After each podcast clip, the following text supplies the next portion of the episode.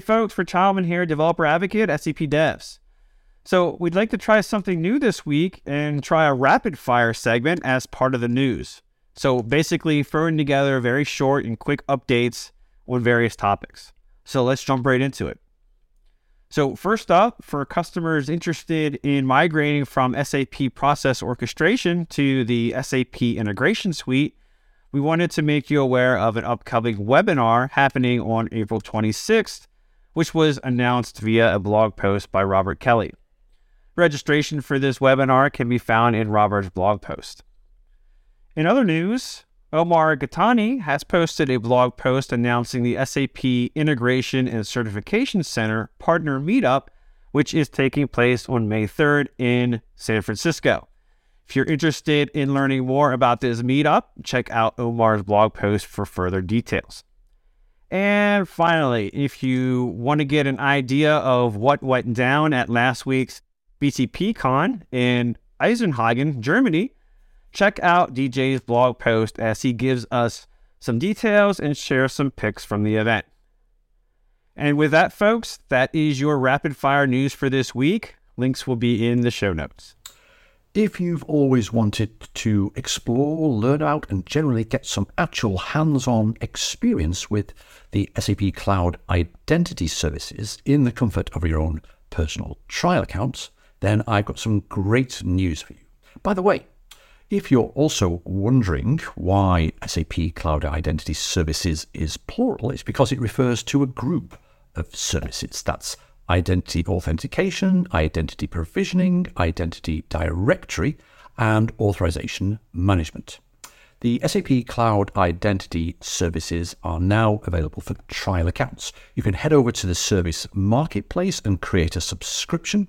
If you don't see the option, then just head over to the entitlements and add it there. Once you've activated your account in an email that you'll receive, which also contains a link to your SAP Cloud Identity Services administration console, you'll be able to connect up the tenant as a trusted application identity provider to your subaccount. And then it's off to the races. This is a great learning opportunity for all of us. Happy cloud identity. SAP remains fully committed to provide business users the best tools to get their job done. Therefore, we're continuously improving our mobile app portfolio, design system, and mobile technology offerings. Now, with SAP Fiori for Android 6.0 and iOS 9.1, we provide the latest enhancements and improvements to our mobile community.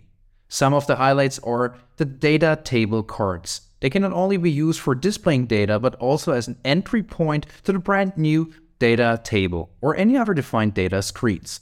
On iOS, we have improved the timeline view with enhanced queues, which display a list of items such as tasks, events, or meetings in a chronological order. Along with the timeline uh, view, we have also visually enhanced and redesigned the timeline preview. Among the before mentioned controls, there are many more available to you, so make sure to visit blogs.sap.com and read e- Emil Muta's latest blog post. Link to the blog post can be found in the description of this video. A lot of new features became available to fast track customers with the bi-weekly release of the SAP Analytics Cloud 2023 07.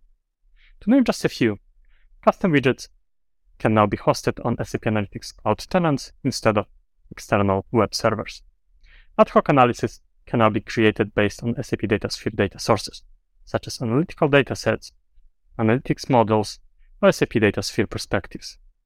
New Data Import API allows you to import fact and master data, and as well, Data Change Insights notification subscription automatically detects significant changes to data in a story within a particular period, and can send them to the user's email, system notifications, or the tenant's home screen.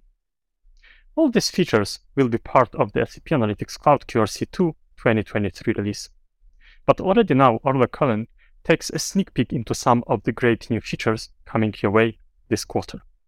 In her blog post, she shares with you her top 5, which includes the unification of stories and analytic applications into one single artifact based on the optimized stack in SAP Analytics Cloud. To help you with stories design, our colleagues prepared an updated learning journey now available for free on the SAP Learning website. You are welcome as well to join Q&A live sessions with our SAP experts, where you can get answers to your questions about this self-study content. Additionally, you can choose one of many expert deep dive sessions to join.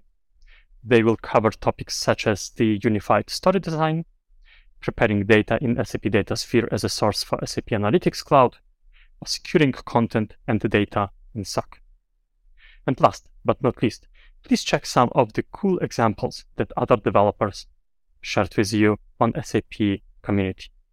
For example, an alternative way to avoid onInitialization in an application designer, predicting League of Legends game outcomes, or bringing ChatGPT in SAP Analytics Cloud using a custom widget.